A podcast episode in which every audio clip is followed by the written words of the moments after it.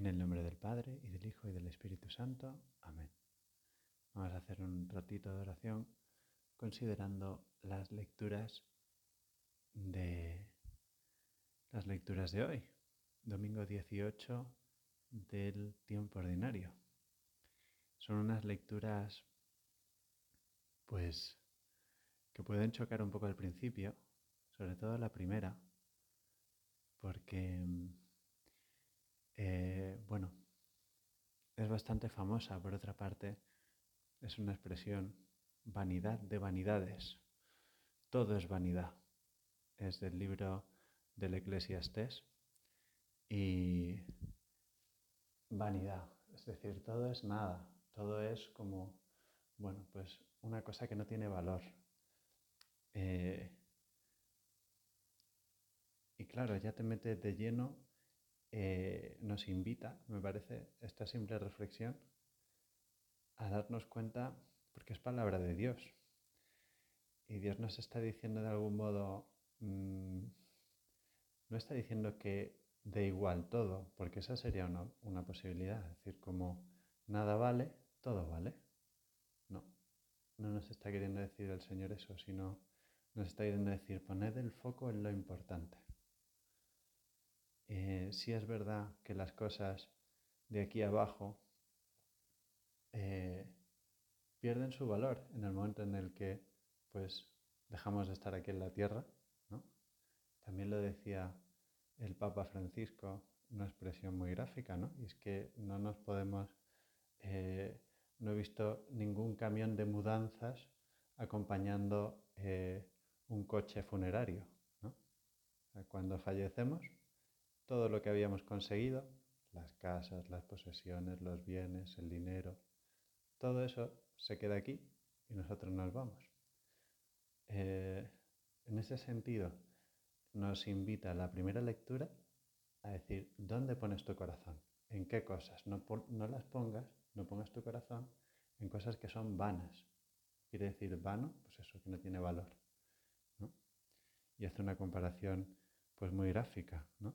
Dice, hay quien trabaja con sabiduría, ciencia y acierto y tiene que dejarle su porción a uno que no ha trabajado. Entonces, bueno, esto también es una invitación a los padres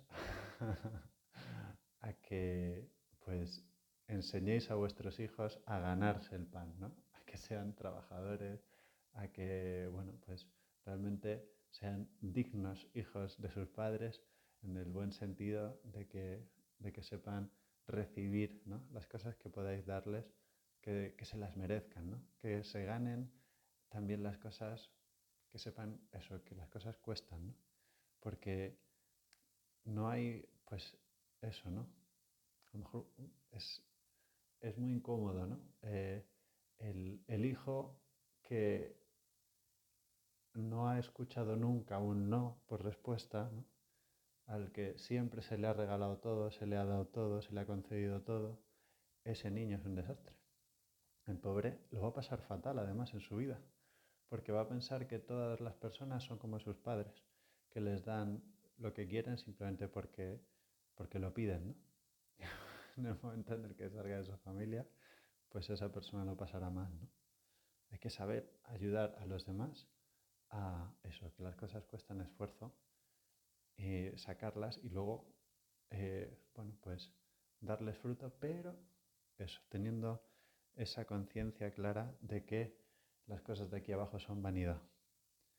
Eh, el Salmo responsorial viene un poco a ayudarnos también a darle la plenitud de significado, porque habla directamente, es una oración, y habla al Señor, Señor, tú has sido nuestro refugio, de generación en generación, nuestro refugio, nuestro amparo, aquello que realmente nos salva.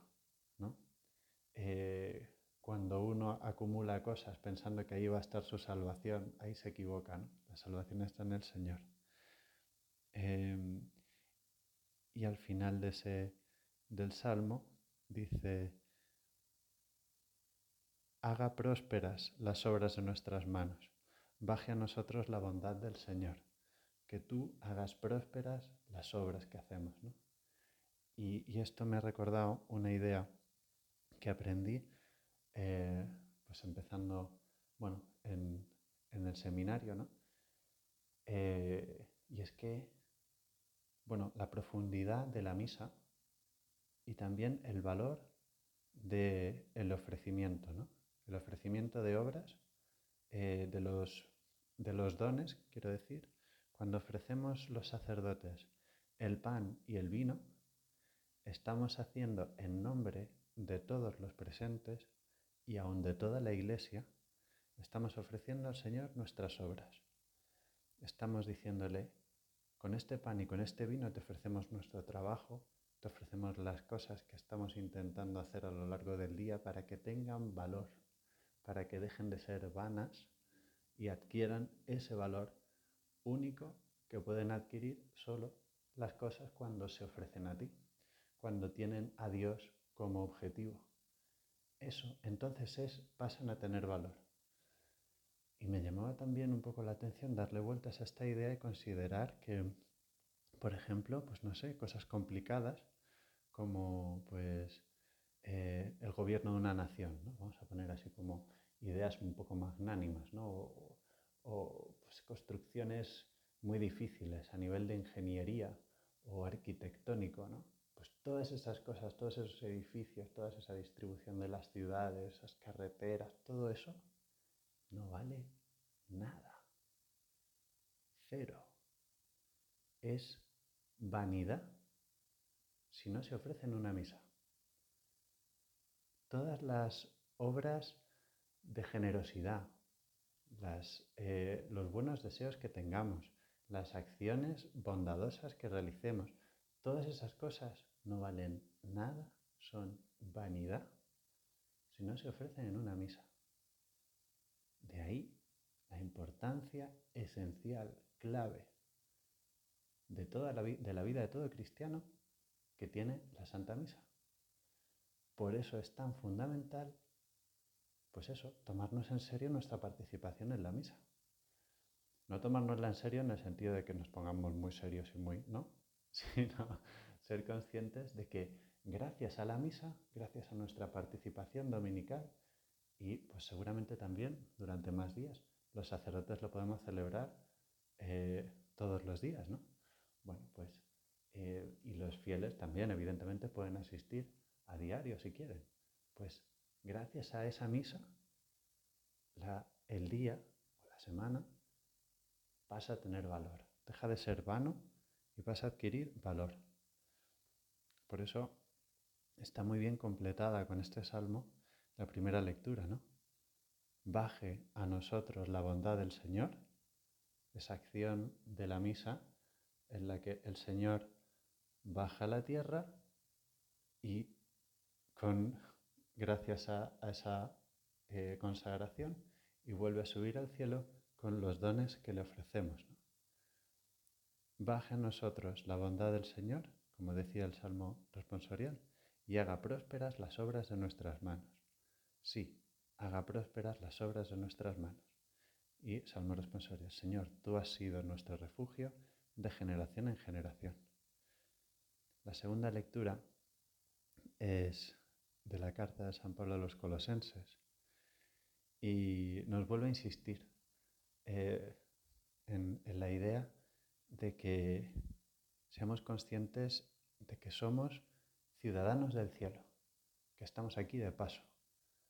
Es, digamos, una parada en el camino o un camino, ¿no? Nuestra vida, pero que no tenemos que detenernos porque estamos con la dirección final, nuestra patria es realmente el cielo.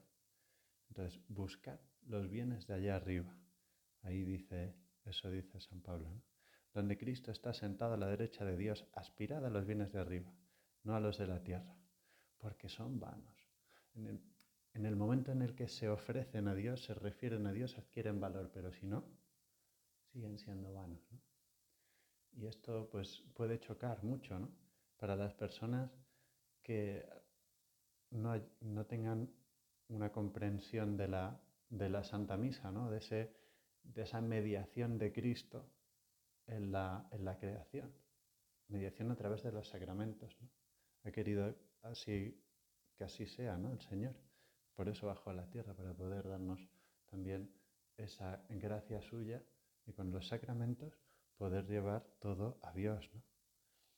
Y bueno, el Evangelio eh, también es, va un poco en la línea esta de que sepamos aprovechar el tiempo aquí en la tierra y las cosas que hacemos, que las hagamos mirando a Dios, mirando al cielo, donde realmente nos está esperando el Señor y la Virgen María, que bueno, pues tiene muchas ganas de que nos llenemos de buenas obras, que no sean vanas nuestras obras, sino que sean buenas obras, que las sepamos ofrecer a Dios y que nos sirvan, pues luego para disfrutar a tope en el cielo todos juntos. Que así sea. En nombre del Padre, del Hijo y del Espíritu Santo.